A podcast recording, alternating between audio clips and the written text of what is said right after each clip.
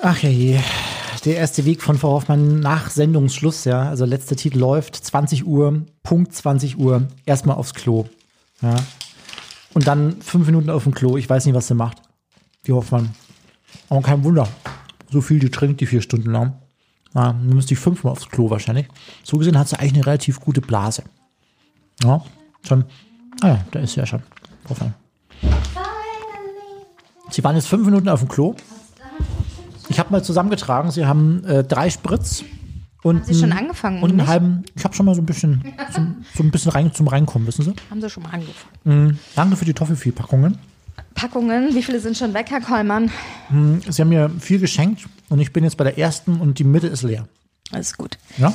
So, ich habe ihm äh, Toffifee geschenkt zum Geburtstag und einen Pulli und einen Kuchen, wo ich die Geschichte gar nicht von erzählt habe. Stimmt. Wollen diese- Sie die noch hören? Ja, sehr gerne. Aber sollen wir erstmal anfangen? Ja, pff, Ja? Wollen Sie einen Toffifee haben? Ja, werfen Sie mir eins rüber Sie. zum Nachtisch. Danke. Bitte. Hoffmann und Kollmann. Völlig überzogen. Der Podcast. Im muss noch Handtaschen, der. Dampfer der guten Laune. Hier ist der Dampfer der guten Laune im, im Badewannen-Handtaschenformat. Soll ich Ja. heute mal wieder in die Bahn, oder? Ich, könnte, nee. ich könnte mal wieder vertragen. Die Wasserrechnung war hoch letztes Mal, Frau Mhm. Pfann. Hören Sie auf. so. War eine schöne Sendung. Fand ich auch. Mit Wir haben, uns, sensationellen Musikwünschen. wir haben uns darauf geeinigt, Frau Hoffmann, dass wir nächste Woche, haben Sie ja Geburtstag am Freitag, Oh, jetzt hören Sie mal auf, das ständig zu sagen. dass wir da die große Hoffmann-Kollmann-Radioshow Geburtstagsfete für Frau Hoffmann machen. Ja, wenn sonst Und- keiner Geburtstag feiern kann in Zeiten von Corona. Frau Hoffmann kann's. Sollte es da draußen Menschen geben, die Frau Hoffmann auf ihrem Lebensweg irgendwann mal über den Weg gelaufen sind und Geschichten zu erzählen haben über Frau Hoffmann, dann gerne eine direkte Nachricht an mich, dominik.kollmann.egofm.de. Oder ich werde diese, Polizei, FBI und ich werde die ganzen Geschichten nächste Woche dann mit, mit einfließen lassen in unsere Gespräche, Frau Hoffmann. toll. Da freut man sich ja. Frau Hoffmann, äh, ich habe hier eine interessante Nachricht für Sie diese Woche. Ob Schwäbisch, Sächsisch, Hessisch oder Pfälzisch, Badisch oder Bayerisch, Deutschland hat eine große Vielfalt an Dialekten. Und ähm, wer Dialekt spricht, hat jetzt eine Studie herausgefunden, gilt als sympathisch. Wie ist es bei Ihnen? Ich kann das Schwäbische nicht so gut ab. Nee? Können Sie? Nee, ich wollte grad- Gibt es irgendeinen Dialekt, wo Sie sagen, Ja, äh, hart sexy oder pff, geht gar nicht? Sächsisch ist ganz schlimm. Muss ich ganz ehrlich Wie sagen. kommt das? Weiß nicht, das ist so. Nee, Schwäbisch das geht. Ich meine so, auch Sächsisch, stimmt. Ja. Jetzt, wo Sie es so gesagt Das haben. ist so in mir drin, so. Das ist, das so, eine, so eine Abneigung gegen Sächsisch. Ich finde das ähm, Nordische, also das, das Hamburgische, Ja. ja ähm, Norddeutsch finde ich richtig, richtig, richtig hart sexy. Moin, moin. Äh, Haben wir fr- frische Fische hier auf dem äh, Hamburger Deck? Auf dem Kutter. Auf dem Kutter in der Mutter? Äh, auf, auf der Kutter in der äh, so, sorry. Hier, alles im Lot auf dem Boot, alles im Butter auf dem Kutter. Kennen Sie noch? Jetzt bin ich heiß. Was? Jetzt, jetzt Toll. werde ich hart vielleicht, feucht. vielleicht werden Sie noch heißer, Frau. Ich habe mir schon so ein kleines Geburtstagsgeschenk für Sie überlegt. Ähm, hören Sie mal. Und zwar schickt sie der Herzblatthubschrauber in den äh, schönen Chiemgau, in meine Heimat, an den Rande des Sochfellens. Und wenn Sie ganz genau hinhören, dann hören Sie, dann hören Sie in der Ferne jemanden jodeln. Und der da jodelt, das ist mein ehemaliger Musiklehrer aus dem Kindergarten. Ja, im Kindergarten habe ich schon Musikunterricht bekommen, deswegen bin ich musikalisch auch so. Und, und so klingt das dann. Das ist der Josef Ecker. Ja, wir begrüßen uns jetzt mit einem kräftigen Juhu und begleitet von einem Bogen in der Luft. Und los geht's. Und das würde ich Ihnen zum Geburtstag schenken, Frau Hoffmann. Hätten Sie da Lust? Jodelkurs. Bei, bei meinem ehemaligen Musiklehrer Josef Ecker. Wollen wir mal gucken, ob der noch lebt und ob der uns Jodeln, mal. was denn? Der, natürlich lebt er noch. Ob der uns Jodeln beibringt Ja, nächste Ihnen, Woche. ich kann's ja. Sie können jodeln. Ja, ich kann Das jodeln. war jetzt echt dumm, das zu sagen, weil jetzt müssen Sie das auch halt beweisen. Nächste Woche zum Geburtstag, Hoffmann. Das ist mein Geburtstagsgeschenk für Sie nächste Woche. Jetzt üben Sie eine Woche jodeln. Jodel. Und der Nachbar, der Manuel, den ich eben schon besucht habe, der wundert sich. Müssen wir kurz erzählen, wir sind hier im Podcast ne, und vielleicht gibt es einige, die jetzt die Sendung nicht gehört haben. Ich habe heute während der Sendung mal wieder Post bekommen und die wurde beim Nachbarn hinterlegt. Also habe ich live in der Sendung Frau Hoffmann mit dem Funkmikrofon zu meinem Nachbarn geschickt, um das Paket zu holen. Und ich habe zweimal geklingelt Ja. und da ging keiner ran. Da dachte ich mir, jetzt gehe ich halt wieder zu Herrn Kollmann zurück. Aber hinter mir stapfte jemand, ja, ein sehr gut aussehender Mann, sagen wir es jetzt einfach mal so, hinter mir die Treppe hoch, voll bepackt mit Klopapier etc. Der glaubt auch an den nächsten Lockdown. Und ähm, guckte ganz verwundert, dass da ein Mädel mit Kopfhörern und einem Mikrofon und natürlich mit einer Maske äh, auf dem Kopf äh, vor seiner Tür stand und dann einfach ein Paket abholen wollte. Der persönliche Paketdienstabholer für Herrn Kollmann. Ja. Das Lustige ist, dass der Nachbar gar nicht weiß, dass ich beim Radio arbeite. Das heißt, er hat sich wahrscheinlich gedacht, was sind das hier für Bekloppte, die hier mit Kopfhörern rumlaufen? Ich dachte, das wäre Voraussetzung gewesen, dass er das wenigstens das weiß. natürlich, ich tausche mich doch mit meinem Ach, Nachbarn nicht shit. aus hier. Oh, was denkt er? Sagen Sie mal, wie oft in Ihrem Leben, Frau Hoffmann, äh, haben Sie sich Erfri Erfrierungen zugezogen? Also so richtig, so richtig. Gefrierbrand? Gefrierbrand, ja. Wenn ich zu schnell, äh, zum Beispiel früher, wenn der Eismann vorbeigekommen ist Mhm. und ich ganz, ganz viel Eis in mich reingeschaufelt habe in kürzester Zeit, dann habe ich, glaube ich, Hirngefrierbrand bekommen. Kennen Sie oh, das? das, kenne ich auch. Ja. Das habe ich heutzutage noch. Wirklich? Ja, wenn man so richtig was Oh. Kaltes auf die Zunge kriegt und dann. Unser heutiger Gast, Frau Hoffmann, der hat auch ein paar Erfrierungen mit sich getragen. Und zwar ist das ähm, eine junge Dame, die kommt aus Österreich und äh, die hat glatt ein Jahr lang in der, Antark in der, Ant in der Antarktis gelebt. Sie es nochmal, Herr Kollmann. Antarktis. Richtig? Ich ja, hole mir einen Glühwein. Genau. Und wir schalten live nach Österreich. Hier ist unser heutiger Gast. Hoffmann und Kollmann. So, jetzt aber mal im Ernst. Ego FM. Schöne neue Radiowelt.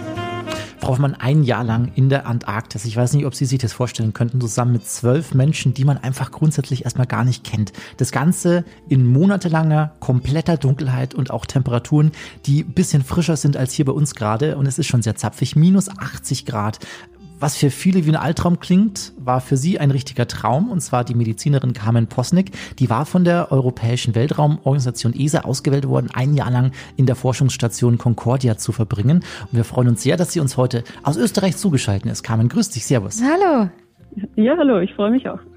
Carmen, erzähl, was hat dich denn bitte in die Antarktis verschlagen? Warum tut man sich sowas wirklich freiwillig an? Minus 80 Grad. Naja, für mich hat das eigentlich voll toll geklungen. Also ich, ich äh, ja, da war so eine gewisse Sehnsucht nach so etwas ganz Außergewöhnlichem da, denke ich. Und ja, das ist einfach etwas, was man sonst nirgendwo auf dem Planeten erleben kann. Wa- Was genau war dein, dein Auftrag in dieser Zeit dort in der Antarktis? Als Medizinerin bist du ja dorthin gereist, ne? Äh, ja, genau. Ich war angestellt von der Europäischen Weltraumorganisation, um dort Experimente zum, ja, im Themenbereich von, von der Weltraummedizin zu machen. Also praktisch äh, erforschen, wie sich der Mensch mit Körper und Geist an so ganz extreme Bedingungen anpassen kann. Und das ist extrem. Was musstest du im Vorfeld alles machen, bevor du dann auf die Station kommen durftest?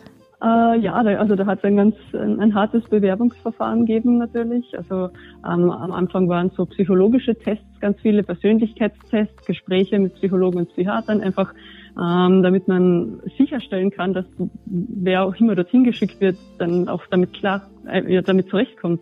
Weil äh, die Station ist eben in der Mitte vom Kontinent, also in der, in der Mitte der Antarktis und ist neun Monate im Jahr unerreichbar. Also man kann dort einfach nicht landen. Man kann dort, wenn man mal dort ist, dann über den Winter über auch nicht mehr weg. Und das, ja, das muss man einfach, damit muss man einfach fertig werden. Ja, es gibt eben dann, dann auch äh, so äh, Gesundheitsuntersuchungen natürlich, damit man wirklich perfekt gesund ist.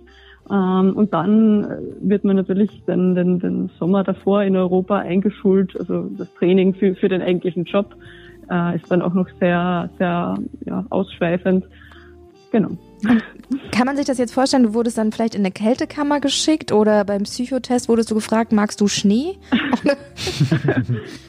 Na, eigentlich, eigentlich gar nicht. Das war gar nicht so spezifisch auf die Antarktis, sondern eher spezifisch auf, auf generell auf Men Menschen in so ja, e extremen äh, Isolationssituationen eigentlich. Südlich vom Ende der Welt heißt das Buch, das du äh, darüber geschrieben hast. Und da sind fantastische Fotos inmitten des Buches äh, zu sehen, äh, die sehr, sehr neidisch machen. Vor allem allein, wenn man diesen Sternenhimmel sieht, der da über dir thront. Ja. Ähm, mal nur so grundsätzlich für uns, äh, für die Vorstellung, wie, wie kann man sich diese Station konkret vorstellen? Also wie groß ist die und was findet man da alles vor, wenn man, wenn man diese betritt? Ähm, ja, die Station äh, besteht eigentlich aus zwei Türmen, die mit einer Brücke verbunden sind und hat un ungefähr 1200 Quadratmeter, ja, kann man sagen. Und das ist ähm, auf, also aufgeteilt in einen ruhigen Turm und einen lauten Turm. Das heißt, der ruhige Turm, äh, da, da ist halt äh, alles, was, was irgendwie mit, äh, ja, mit ruhigen Arbeiten zu tun hat. Also das sind ganz oben die Labore und die Büros, dann sind die, die Schlafzimmer, also jeder hat so sein eigenes ganz kleines Schlafzimmer und dann unten ist der Krankenflügel und im lauten Turm ähm, äh, da sind dann die technischen Workshops auch, die, die ganzen Gef- Gefrierräume, also Kühlräume, ähm, der, der Fitnessraum auch und dann ganz oben ähm, das Essenszimmer, die Küche und das Wohnzimmer. Und der Partyraum. Sonst kann ich mir den lauten Turm ganz schlecht vorstellen. Und, Genau. und, und, und, und ein Plumpsklo oder, oder ähm, ähm, musstest du darauf Äh, nein, nein, in, verzichten? inzwischen gibt es tatsächlich richtige Klos. Also, äh, das, das war früher mal und es gibt auch, also es gibt immer noch so für Notfälle, sollte äh, sollte das Wasserrecycling-System irgendein Problem haben, dann gibt es noch solche so eine Art Blumsklo, die dann sofort alles verbrennt, was man hinterlassen hat. Also ja, das war auch eine ganz spannende Erfahrung. Carmen, war das der Grund, das Recycling, dass man nicht bei euch in die Dusche pinkeln durfte? Ja, genau. Also das ist ein, ein Recycling-System, das wurde auch von der ESA mit, ähm, ja, mit äh, konzipiert, kann man sagen. Und das recycelt halt eben das gesamte Grauwasser, aber ist halt auch sehr sensibel. Also das wird durch so ganz viele verschiedene Filter geleitet. Und ja, und diese Filter können, können leider ähm, ja, Ammonium nicht herausfiltern. Das heißt, wenn jemand in die Dusche pinkelt sollte, dann bleibt immer, also man kann nicht sagen, dass man dann, dass dann der nächste äh, unter Urin duscht, aber es bleibt halt der Geruch dran, dran haften und ja, das riecht dann halt so, bis man das nächste Mal das Wasser austauscht und das kann Monate dauern. Oh. Nom, nom, nom. Ja. Kam mal eine ganz wichtige Frage für uns hier, für meine Kollegin Frau Hoffmann und mich, ähm, äh, was, was wirklich essentiell wichtig wäre, wenn wir ein Jahr dort verbringen würden. Wie sieht's mit dem Essen aus? Ähm, wa- was gibt's da über so einen langen Zeitraum? Kann man sich das vorstellen wie irgendwo in der Wüste, wenn man mit Dosenbohnen auskommen muss, oder ist es ein bisschen, bisschen, ja, fantasievoller? Es ist durchaus fantasievoll. Also äh, es wird eingekauft, also die Station wird ja betreut von Italien und Frankreich und die sind dann, also diese beiden Polarinstitute sind dann auch zuständig dafür, Essen einzukaufen. Das heißt, es gibt sehr viel, sehr französisches Essen, also zum Beispiel auch eingefrorene Froschschenkel Oh. oder, oder irgendwelche Muscheln, lauter solche Sachen, Foie, Foie Gras und ja. Äh, und dann gibt es auch äh, ganz viele italienische Spezialitäten, also zum Beispiel einen ganzen Container voll mit, mit verschiedensten Nudeln ähm, oder, oder Reissorten. Und, und es ist ja relativ einfach, dort Essen zu lagern, weil ich stelle es einfach, ja, ich lasse einfach einen Container vor der Station stehen und da stehen dann sicher zehn verschiedene Container, jeweils mit verschiedensten Inhalt und man braucht ja einfach nur rausgehen, weil es, hat, es ist nie wärmer als, als minus 25 Grad und es ist immer alles gefroren. Und was, was auch noch sehr nett ist, in jedem Winterteam gibt es einen, einen eigenen Koch und wir hatten einen italienischen Koch angestellt und der hat es dann zweimal täglich sehr, sehr gut bekocht. Toll. Ähm, ich glaube, ich habe noch gar nicht gefragt, sag mal, kam nur ganz kurz, nee, oder ganz lang. Was habt ihr denn überhaupt geforscht auf der Forschungsstation Concordia? Das, also das, das Team, das steht immer zur Hälfte aus Technikern, zur Hälfte aus Forschern und die kommen dann halt aus den verschiedensten Richtungen. Also es ist zum Beispiel ein Astronom dabei, der ähm, in unserem Fall auf der Suche war nach Exoplaneten, also nach Planeten, die der Erde ähneln, in anderen Sonnensystemen und unter Umständen halt auch, auch Leben beherbergen könnten. Ähm, natürlich, natürlich ist äh, die Station ganz, ganz toll geeignet für, für Astronomie, weil es ja vier Monate lang eigentlich komplett finster ist im Winter und die Luft so dünn ist ähm, und eigentlich fast, also es fast nie Niederschlag gibt und dadurch hat man einfach einen wunderschönen äh, eben Sternenhimmel und ein, ja, also man kann praktisch 24 Stunden am Tag einen Stern genau beobachten. Also das ist ideal. Ähm, dann gibt es ganz viel Gletscherforschung natürlich. Weil Concordia ist ja praktisch auf der Spitze von einem Gletscher, also der Ort, an dem Gletscher geboren werden. Und genau, da, da wird sehr viel Klimawandel auch erforscht. Und äh, genau, und dann gibt's noch so Sachen wie Geomagnetismus, also wo dann das, das Wandern von den magnetischen Polen beobachtet wird und Erdbeben beobachtet werden auch weltweit und auch Wetterforschung zum Beispiel. Also ganz viel verschiedene Sachen. Ah, ist das spannend. Carmen, jetzt warst du so vor Ort da, wo eigentlich die ganze Welt auch hingucken müsste, weil da ist es wirklich sichtbar und fühlbar. Wie geht's denn aktuell Klimawandel im Hinterkopf der Antarktis? Ähm, ja, also es ist grundsätzlich so, dass Concordia eben dadurch, dass es in der Mitte vom Kontinent ist, merkt man dort vor Ort äh, jetzt nichts Akutes, dass sich was ändern würde. Also das ist mehr halt über, über Jahrzehnte, dass sich was verändert. Aber was, wo, wo man schon was merkt natürlich, das ist an der Küste. Also da verändern sich die Bedingungen einfach extrem stark zurzeit. Ähm, zum Beispiel brechen eben diese riesigen Eisberge, also diese Eisschelfe brechen auf plötzlich, was sie auch seit, seit Jahrtausenden nicht mehr getan haben. Und das hat halt verheerende Folgen auch für die, ja, für die eigentlichen Bewohner der Antarktis, zum Beispiel die Pinguine. Ähm, da gibt's in Dumont-d'Urville an der Küste gibt's ähm, so diese kleinen Adelie-Pinguine und die größeren auch Kaiserpinguine. Und die haben extreme Probleme im Moment mit dem Brüten, weil die normalerweise halt ähm, am Land brüten und die Eltern dann aber natürlich zum Wasser müssen, weil die, also die haben halt ihre Nahrungsquellen im Meer und die müssen halt dorthin gehen, ähm, Futter holen und wieder zurückkommen zu den Küken. Nur durch diese Veränderungen im Meeres, in, ja, in, in, im Meer, ähm, dadurch auch, dass die Eisberge abbrechen ähm, und dass die Antarktis auch ähm, schmilzt, äh, dehnt sich das Backeis immer mehr nach Norden aus. Und dadurch ähm, haben die einfach einen irrsinnig weiten Weg plötzlich, also bis zu 100 Kilometer, den sie zurücklegen müssen, um Nahrung zu beschaffen. Und das war jetzt also mehrere Jahre in Folge so, dass die einfach das nicht geschafft haben. Und dass, also zu dem Zeitpunkt, wo sie dann wieder zurück an Land kamen, dass die Küken einfach alle verhungert waren. Also das war vor ein paar, ein paar Jahren so, dass wirklich nur zwei Küken überlebt haben bei 18.000 Brutbaren. Also das ist schon, ja, das ist ja extrem, ein extrem trauriger Anblick. Du hast ähm, letztens in einem Interview erzählt, dass äh, diese Distanz, also ohne groß eine Verbindung zur Außenwelt zu haben, also kein wirklicher Handyempfang, schlechtes Internet, für dich persönlich äh, dir auch mal sehr gut getan hat. Was, was macht man denn mit einem in der heutigen Zeit von Smartphones und Co., wenn man so in so einer langen Zeit sehr schwer erreichbar ist oder generell einen schlechten Anschluss zur Außenwelt hat? Also wie fühlt sich das an? Ist das erstmal sehr aufregend und aufwühlend und stellt sich dann irgendwann in Gelassenheit ein oder?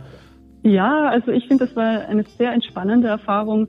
Einfach die, die Tatsache, dass man sein Handy halt irgendwo liegen lassen kann, weil ja, man benutzt es eigentlich eh nicht. Es geht eh nicht. Und ja, es geht nicht. Man kann es einfach vergessen für, für zwei, drei Monate und es ist völlig irrelevant. Also, und das, also dieses, dieses Gefühl, dass man nicht ständig erreichbar ist, sondern dass man sich wirklich auf etwas ja, voll fokussieren kann, ob das jetzt die Arbeit ist oder irgendein neues Hobby oder einfach das, ja, das Gespräch mit den anderen Kollegen dort. Ähm, das ist einfach super. Also ich habe das voll schön gefunden.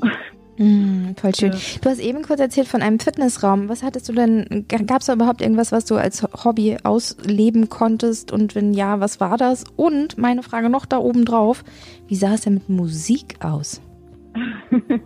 ähm, ja, der, also der Fitnessraum, der war sehr gut ausgestattet und da sind wir auch regelmäßig, also eigentlich ja drei, viermal die Woche äh, haben wir den auch wirklich äh, gut genutzt was auch nötig ist dort, weil man, weil man sonst extrem viel an Muskelmasse verliert, weil man bewegt sich einfach nicht besonders viel. Hm. Und äh, ja, allein ich. schon um, um, um irgendwie auch, ja, um irgendwie ein bisschen gelassener zu sein, ist es immer toll gewesen. Einmal eine halbe Stunde aufs Laufband oder, oder einfach ein bisschen Muskeltraining machen.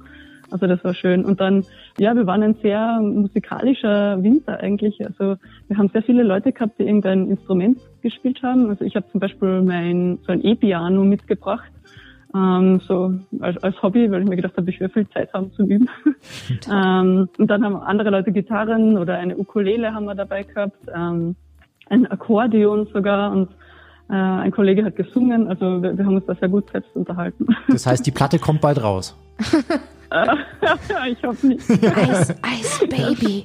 Carmen, jetzt, jetzt wart ihr, jetzt muss ich gerade mal nachzählen, 11, 12, 13 Menschen, also 11 Männer und zwei Frauen. Und ich habe da was sehr Spannendes äh, ja. in deinem Buch gelesen. Und zwar, dass man sich auf so einer Forschungsstation in der Antarktis generell leichter verliebt als draußen. Also Menschen, die mir im normalen Alltag nur mittelmäßig attraktiv vorkommen, die findet man da, dort vor Ort über einen längeren Zeitraum plötzlich unglaublich attraktiv. Wieso ist das so? Ja, also das ist vor allem jetzt im, im Sommer eigentlich relevant, weil also die Sommersaison in der Antarktis, das sind so ungefähr drei Monate, von November bis Februar und da sind einfach sehr, sehr viele Leute auf der Station, also bis zu 80, die einfach in diese kurzen, milden Monate so viel Forschung wie möglich reinpacken wollen. Und dann, das, das waren dann halt noch einmal mehr, also das waren ungefähr von 80 Leuten, waren vielleicht sieben Frauen zur Höch zum Höchstzeitpunkt mhm. sozusagen. Äh, und das sind einfach, also wenn man das erste Mal die Antarktis betritt, das ist so eine, auch so eine extreme körperliche Reaktion. Also man hat so richtig ähm, ja einen, einen schnelleren Herzschlag, einen erhöhten Blutdruck, man hat diese Aufregung, dass, dass man jetzt in der Antarktis ist, das ist schon ein irres Gefühl. Unvorstellbar, und, oder? Erstmal. Und, Genau, ja. Und dann diese, ja, diese, einerseits auch irgendwie wieder dieser, dieser psychische Druck dahinter, oh je, also jetzt darf mir irgendwie nichts passieren, weil ich komme da halt nur auch im Sommer relativ schwer wieder weg. Also es ist schon irgendwie auch, und dann natürlich ist es auch eigentlich auch im Sommer also kalt, ja. Es hat auch dort minus 40, minus 50 Grad und ja, es ist halt alles irgendwie sehr beeindruckend. Und das sind alles ganz, ganz ähnliche körperliche Symptome eigentlich, wie, wie als wäre man verliebt. Und dadurch ja. Die Hormone sind schon in Wallung. Genau. Die, die müssen raus. schon alles darauf ausgerichtet. Aber du hast eben schon gesagt, Carmen, da sind ganz wenige Frauen mit dabei gewesen im Verhältnis zu den Männern. Wie kommt das? Also ist ja nicht so, als wären wir jetzt irgendwie weniger abenteuerlustig. Ja, es liegt tatsächlich eigentlich daran, dass sich sehr wenige Frauen bewerben. Also sie würden sehr gerne mehr Frauen nehmen. Äh, es gibt auch, es gibt ganz viele Studien dazu, dass eigentlich die ideale, also das ideale Verhältnis für so eine Crew wäre 50-50 ähm, damit der Winter, also damit so eine Extremsituation optimal begangen werden kann. Wenn es zu viele Männer sind, gibt es meistens, oder wenn es nur Männer sind, dann ist das, endet das meistens so ein bisschen in, also die Produktivität geht halt deutlich runter und, und das kann ein bisschen auch in, ja, ein bisschen aggressiv werden, der Verlauf. Zu viele Frauen hat wieder andere Probleme scheinbar. Aber so 50-50 wäre wirklich ideal, ja. Also es, es sollten sich einfach mehr Frauen bewerben, das wäre sehr schön. Frau Hoffmann hätte das Problem mit den kalten Füßen jetzt ja schon. Ja, das heißt, es wäre eh nee. eigentlich egal, oder? Wenn, wenn die das in der Karibik machen, nochmal so eine Forschungsstation, ist nicht so, als würde ich mich jetzt nicht bewerben. Ähm, jetzt hast du eben schon gesagt, dass Aggressivität oder so, äh, hat man es gespürt, dass sich so Druck aufgebaut hat und äh, viele Menschen mehr ins Fitnessstudio vielleicht gegangen sind, wenn es dann ein bisschen härter geworden sind, weil man so lange aufeinander hockte? Ähm, ja, man merkt das schon, also vor allem zu dem Zeitpunkt, äh, wo die Sonne verschwindet. Also es ist ja wirklich so, dass von ungefähr Mitte Mai bis Mitte August die Sonne tatsächlich hinter dem Horizont komplett verschwindet und es ist dann einfach 24 Stunden am Tag komplett finster. Und das ist schon eine irrsinnige Belastung, ähm, auch für die Psyche, für, für viele Menschen. Und viele, ja, viele Menschen halten das auch nicht so gut aus und und das ist dann auch die Zeit, der Zeitpunkt, wo es am kältesten ist vielleicht. Und man weiß, man hat aber jetzt noch, ich weiß nicht, sechs, sieben, acht Monate vor sich. Also das ist sehr, sehr schwierig. Und da merkt man dann schon auch, dass eben die, ja, dass es sehr leicht zu Konflikten kommen kann, dass ganz, ganz banale Alltagssituationen komplett eskalieren können von einem Moment auf den anderen. Also das ist, ja. Kennen wir aber von hier auch. Kennen wir von hier, ja. genau. Da wollen wir uns gar nicht ausschließen hier. Carmen, du schreibst in deinem Buch vom sogenannten Begriff antarktisches Starren. Ähm, Kenne ich ja. nur so von Kollegin Frau Hoffmann, äh, wenn sie irgendwo gedanklich wieder ganz woanders ist, aber du beziehst das auf was anderes, oder? Ja, genau, das gehört auch so zu diesem, zu diesem, zu dieser Winterzeit dazu eigentlich. Also da geht es einfach darum, dass, dass man ganz oft Leute sieht, die irgendwo sitzen und äh, in die Ferne starren, also durch die Wand durch, irgendwo, irgendwo an den antarktischen Horizont. Äh, und die sind dann auch nicht wirklich ansprechbar. Also man sitzt da wirklich, man starrt, man, man ist sich dessen aber überhaupt nicht bewusst. Und ja, man reagiert auch nicht, wenn jemand versucht, dann irgendwie zu äh, jemanden anzusprechen. Also das ist, das gehört dazu irgendwie auch, ja, man weiß nicht wirklich, woher das kommt. Das ist so ein äh, Symptomkomplex, der eben in dieser eigentlich jedes Crewmitglied betrifft, das so einen Winter in der Antarktis durchlebt. Ähm, das ist das sogenannte Winterobersyndrom. Und da kommen ganz, ganz viele verschiedene Sachen zusammen. Ähm, eben auch so vielleicht so eine leichte Verwirrtheit oder äh, Gedächtnisverlust oder, mhm. oder ähm, ja, vielleicht ein bisschen Aggressivität oder ein bisschen depressiv werden manche Menschen.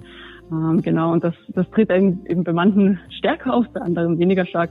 Äh, aber meistens bleibt es dann auch noch ein bisschen bestehen. Also selbst wenn man wieder zurückkommt in die Zivilisation, merkt man irgendwie ab und zu, dass man so hochschreckt. und und das ist plötzlich eine halbe Stunde vergangen. Das wollte ich gerade fragen, das beschreibst du nämlich auch in dem Buch, ähm, dass dir das zu Hause auch äh, öfter noch passiert ist. In welchen Situationen war das der Fall? Äh, also auch mal in, in Gesprächen mit anderen Menschen oder wirklich nur in den ruhigen Momenten? Also, es hat mir zumindest da keiner mitgeteilt, dass das passiert wäre während einem Gespräch, aber aber bei, bei mir war es vor allem halt auffällig, in, zum Beispiel in der Straßenbahn, wenn ich einfach ja, irgendwie eingestiegen bin und dann, und dann plötzlich an der Endhaltestelle war und ja, keine Ahnung hatte, wie ich da hingekommen bin. Carmen, ich stelle mir das wahnsinnig bedrückend schwierig, keine Ahnung wie vor. Wenn ich eben, habe ich mir nämlich Gedanken darüber gemacht, als ich zu meinem Kollmann gefahren bin mit dem Rad und dann habe ich äh, spielende Hunde auf einer Wiese gesehen, die Blätter, die gefallen sind. Überall hat es irgendwo meine Augen gepackt und äh, bei dir in der Antarktis, da hätte ich einfach nur von oben bis unten weiß oder grau gesehen in verschiedensten Fifty Shades of White, oder? Äh, ja, im Prinzip schon. Also es ist ja so, eben dadurch, dass Concordia da in der Mitte vom Kontinent ist, ist rundherum einfach nur alles ein flacher weißer Horizont. Also man sieht nichts, keine, keine Pinguine, keine Berge, kein, kein Meer, gar nichts. Und das ist schon, ja, das ist schon eine gewisse Belastung, aber man gewöhnt sich auch extrem daran und zwar extrem schnell auch irgendwie. Und dann ist es halt auch so, dass während, während der Sommerzeit ist ja die Sonne dann praktisch 24 Stunden am Tag da das heißt, man hat immer halt einen extrem blauen Himmel und den weißen Schnee. Aber dann folgt so eine gewisse Dämmerungsphase, wo die Sonne dann halt langsam verschwindet über Monate hinweg. Und das ist eigentlich eine voll schöne Zeit, weil dann, dann leuchtet der Himmel so in verschiedensten Farben. Also vielleicht von, von, von gelb zu orange zu pink zu lila. Und, also das ist, das ist ein wahnsinniges Farbenspiel, das dass dann plötzlich, dadurch, dass man sich so gewohnt, gewöhnt hat an dieses, an dieses Blau-Weiß, ist es dann der Wahnsinn. Also man freut sich irrsinnig. Jeden Tag schaut das irgendwie anders aus und das ist, das ist schon extrem schön gewesen. Mhm. Und dann hast du ab und zu auch mal natürlich das Bedürfnis, ein bisschen an die frische Luft rauszugehen, was da, glaube ich, könnte ich mir vorstellen, nicht ganz so einfach ist oder bei, sagen wir mal, minus 80 Grad, äh, da reicht wahrscheinlich der Wollpulli nicht aus unbedingt, oder? Äh, nein, das ist tatsächlich eine komplizierte Angelegenheit. Also ich habe ich hab da schon mal 20 Minuten gebraucht, um mich, um mich so anzuziehen, dass, dass ich auch rausgehen habe können. Und das, also, und, das, und das lag nicht da, daran, dass du dich nicht entscheiden konntest, was du anziehen willst, sondern es lag einfach daran. ich habe nichts zum Anziehen. nein, ich, das war relativ einfach. Ich habe einfach fast alles angezogen, was ich hatte. das ist so dieser Zwiebellook mit verschiedensten ja, Merino-Woll, äh, Pullover und, und Unterwäsche und drei Paar dicke Socken und fünf Paar Handschuhe und dann gibt es so einen ganz, ganz schweren, dicken, blauen Polaranzug, so eine Art Strampelanzug für Erwachsene. Und der, der macht dann nochmal richtig, richtig warm. Und dann halt so, ja, so Sturmhauben noch dazu und eine Skibrille natürlich. Und diese ganz schweren Polarschuhe noch. dann hat man schon einmal das doppelte Gewicht von, von vorher. Und an der Nase friert es einem immer noch wahrscheinlich. Jeder Popel friert ein. Ja, Genau. Da knistert also, so komisch in der Nase. Ja, das stimmt, ja. Carmen, ja. gab es auch mal äh, der Kälte bedingt vielleicht bei dir oder bei einem anderen Crewmitglied, äh, gab es dann auch mal eine brenzlige Situation? Ist irgendwem ein kleiner Zeh abgefroren oder was Schlimmeres passiert?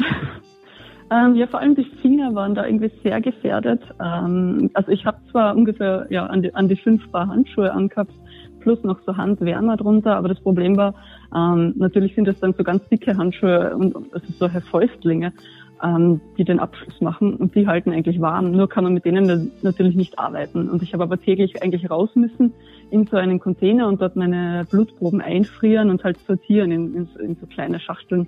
Ähm, das heißt, ich habe halt mindestens eine Handschuhschicht ausziehen müssen und da ist es schon das Öfteren vorkommen, dass das wirklich ja, ähm, eingefroren ist. Und man merkt, also die Finger, Mhm. Man merkt es dann auch nicht so wirklich sofort. Irgendwie verlangsamt das auch noch das Denken. Also in Concorde ist dann halt zusätzlich das Problem, es liegt in relativ, also relativ hoch. Das heißt, es gibt noch eine Sauerstoffarmut in der Luft. Also man ist jetzt ohnehin nicht so schnell im Denken wie sonst vielleicht. Äh, und diese, diese Unterkühlung, also diese Hypo, ja, Hypothermie, also diese Unterkühlung, äh, verlangsamt das dann noch einmal. Und man glaubt sich, man glaubt irgendwie, ja, es geht sich noch aus, ich komme noch locker bis zur Station. Aber in Wirklichkeit, wenn man dann tatsächlich wieder zurück ist in der Station und den Handschuh auszieht, dann kann das schon vorkommen, dass der, der eine oder andere Finger schon echt brölig ist. Und das ist dann halt, das sind extrem unangenehme Schmerzen, die ah, beim, beim Auftauen danach. Das glaube ich. Ja, das vergisst man nicht so schnell. Jetzt, Carmen, warst du da ja nicht zum Spaß äh, monatelang, sondern du hast natürlich auch arbeiten müssen, zumindest immer wieder mal ein bisschen. Und du hast sehr spannende Ergebnisse und Beobachtungen auch mit nach Hause gebracht. Was sind denn so die spannendsten, wo du, äh, wo du sagst, Mensch, das äh, hätte ich jetzt gar nicht gedacht? Ähm, ja, wir haben zum Beispiel das Immunsystem untersucht. Also ich habe da meinen Kollegen einmal im Monat Blut und also Blutproben, Harnproben, Stuhlproben, Speichelproben und alles Mögliche abgenommen und unter, unter, unter anderem eben auch das Immunsystem untersucht. Und da sieht man, weil das ist ja eine interessante Situation, weil in der Antarktis überlebt ja eigentlich kein, kein Bakterium oder kein Virus, der irgendwie den Menschen gefährlich werden könnte. Mhm. Minus 80 Grad, das ja, geht halt einfach nicht. Also wir können Corona ähm, nach, in die Antarktis schicken eigentlich, oder? Dann, dann wäre es vorbei. Ja. Könnte man mal äh, Theoretisch. einen Vorschlag machen. äh, äh, genau, und, und auch innerhalb von der Station sind halt immer die gleichen 13 Leute. Das heißt, es ist da auch kein neuer, kein neuer Input, kein neuer Virus, der irgendwie plötzlich auftaucht. Und dementsprechend hat das Immunsystem dann halt für diese ganzen langen Wintermonate fast nichts zu tun. Und man sieht da so richtig schön, ähm, dass die Aktivität der Zellen ziemlich schnell runtergeht. Also das Immunsystem ist nicht wirklich zufrieden damit, wenn es keine, keine Aktivitäten, also keine nicht benötigt wird, wir so. Genau, und das, das ist dann aber erst dann wirklich ein Problem, wenn dann am Ende vom Winter ähm, das erste Flugzeug wiederkommt und die ersten neuen Leute kommen für den Sommer Ähm, bei uns hatte da zum Beispiel einer davon so einen, so einen kleinen Schnupfenvirus also mit, der war halt leicht verkühlt. Und äh, ein paar Tage darauf war dann eine halbe Crew wirklich mit hohem Fieber und Schmerzen und ich sterbe gefühlt Oh. im Bett, äh, einfach nur wegen dem kleinen Virus, weil das Immunsystem plötzlich wieder was zu tun hat und völlig überreagiert hat. Das ist ganz interessant. Ach, krass. Das ist ja sp super spannend. Ja, und irgendwann war ja auch die Zeit vorbei, Carmen. Und äh, als du dann wieder zu Hause gewesen bist, was war das Schlimmste, was dir da, also was war das Krasseste, was dir gefehlt hat? Oh, ich glaube, diese Ruhe, also diese ein, einerseits schon irgendwie auch diese Einsamkeit, also das Wissen, dass da rundherum jetzt nichts ist für tausend, tausende Kilometer. Ja, diese einerseits ja die, die Ruhe von dem Ort, ganz sicher, dieser wunderschöne Sternenhimmel und dann auch äh, auch ein bisschen meine Crewkollegen dort, also die anderen zwölf Menschen, einfach weil man sich halt dann nach 13 Monaten schon sehr, sehr genau kennt und sehr, ja, auch irgendwie äh, auf eine sehr einfache Art und Weise miteinander verständigen kann. Also es ist irgendwie nicht so kompliziert, wie wenn man halt täglich 20 neue Menschen trifft. Also es war, das, ja, das habe ich da schon irgendwie vermisst. Es ist sehr hektisch gewesen, dann plötzlich die Zivilisation, sehr stressig. Wenn man äh, in dieses Leben äh, der Antarktis mehr eintauchen möchte, dann sei dein Buch empfohlen. Südlich vom Ende der Welt heißt es, das wir hier auch vorliegen haben. Sehr, sehr spannend und vor allem äh, ja, am besten für diese Wintermonate, wo es draußen eh kalt ist. Da kann man sich dann noch mehr hineinversetzen ähm, in die Geschichten, die du da zusammengetragen hast. Genau, ja. Carmen, trotzdem die Frage, die letzte von uns noch. Willst du irgendwann wieder dorthin? Ja, auf jeden Fall. auf jeden Fall, ja. Also, also für mich eine, eine wahnsinnig schöne Erfahrung und ja, ich vermisse es schon ein bisschen. Ich würde sehr gerne wieder hin. Dann äh, geben wir dir ein bisschen Musik von uns mit. Für die Ja, nächste. Reise. Das ist gut. Carmen, danke schön, dass du uns mitgenommen hast, südlich vom Ende der Welt, in dein Buch und in deine Reise in die Antarktis. Vielen Dank. Sehr gerne. Hoffmann und Kollmann. So, jetzt aber mal im Ernst. Ego FM. Schöne neue Radiowelt. Hoffmann, wenn Sie jetzt gleich auf Ihr Fahrrad steigen werden, ja, und äh, sich Ihre warme Wollmütze und Ihre Wolljacke anziehen und Ihre Wollschuhe und alles, was Sie so aus Wolle haben, werden Sie dann so ein kleines bisschen an, an, an Carmen denken? Ich werde an Carmen denken und werde, weiß ich nicht, wahrscheinlich fühlen mich wie der Karibik, weil ich könnte das nie, nie, nie, niemals. Alleine, dass ich äh, zusammen mit zwölf anderen Menschen auf so kleinem Raum leben muss und dann auch noch mit, wenn man rausschaut aus dem Fenster, überall weiß und grau und irgendwann himmelblau und dann diese schönen Lichter, die sie, von denen sie erzählt hat und dann dieser tolle Sternenhimmel. Okay, das ist total toll.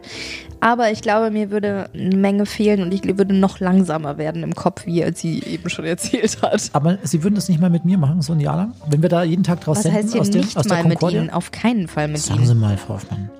Verschämt. Ich habe meine Grenzen hier. Ach, sagen Sie.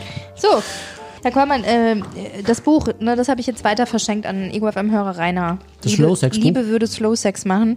Aus unerfindlichen Gründen ist das nicht unsers. Also nicht Ihres. Wieso ist das Ihres? Würden Sie gern Slow Sex Ich habe noch machen? nicht reingeschaut. Wollen Sie das erst noch lesen? Bevor Sie es wegschicken, Ja. dann geben Sie mal her. Achte. Danke. Ja. Das erste Einführen. In jeder Slow Sex Session gibt es den Moment, in dem das erste. Bitte, was? Das steht da. Das erste Einführen. Ja, steht da. In jeder Slow Sex Session, sorry, ich habe Toffee im Mund, gibt es den Moment, in dem das erste Einführen des Penis stattfindet. Achso, sind findet, schon da. Mhm.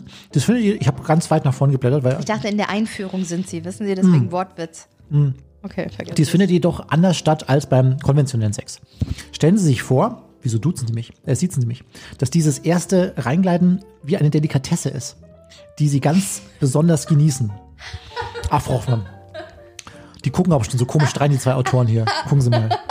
Die gucken ja schon so komisch. Das lese ich nicht. Das ist mir, das ist mir too much. Das ist Ihnen Das ist mir zu viel. Das ist Ihnen zu zu schlüpfrig, ne? ist mir das. Aber Da Ihre lese ich komischen Sextoys vom Nachbarn, die darf ich abholen, die per Paket Ich lese, lieber, sind. ich lese lieber die kleine Hexe. Wer hat uns das heute empfohlen? Ottfried Preußler? Nee. Ah, der ist tot. Rita Ah, ja. hat uns das heute empfohlen. So. Das, das werde ich lesen jetzt übers Wochenende. Dann hat jetzt jeder seine persönliche kleine Lektüre übers Wochenende.